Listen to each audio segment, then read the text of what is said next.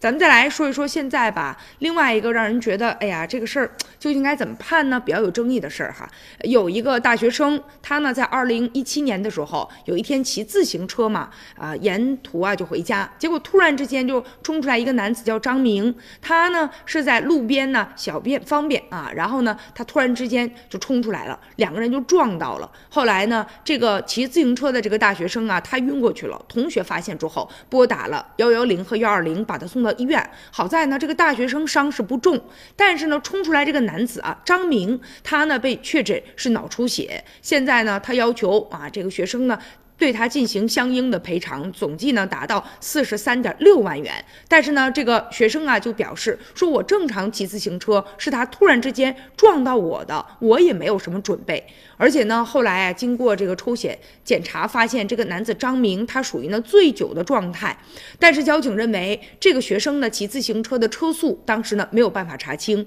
而且行驶当中是否存在着观察瞭望不当也没有办法查清。还有就是这个男子张明啊。他突然之间下了路边的台阶啊，究竟呢他是否是横穿马路？这个目前也没有办法确认。所以呢，目前这个呃一审呢判这个大学生赔偿是二十余万元。目前案件已经进入到了二审的程序。